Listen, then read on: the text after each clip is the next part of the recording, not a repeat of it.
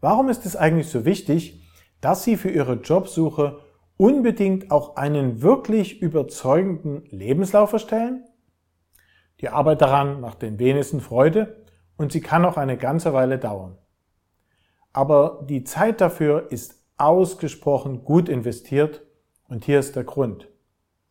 Es ist nämlich nicht so, dass der Lebenslauf Ihnen gleich die neue Stelle verschaffen kann, logischerweise nicht, sondern er ist lediglich das in den meisten Fällen entscheidende Dokument dafür, ob Sie zum Vorstellungsgespräch eingeladen werden. Und jetzt ist es leider so, dass viele Unternehmen regelmäßig von vielen schlechten Bewerbungen überflutet werden.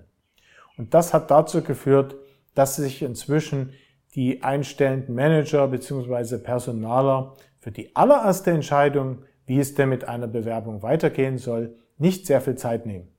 Sie müssen davon ausgehen, dass dafür tatsächlich nicht mehr als 60 Sekunden ungefähr zur Verfügung stehen.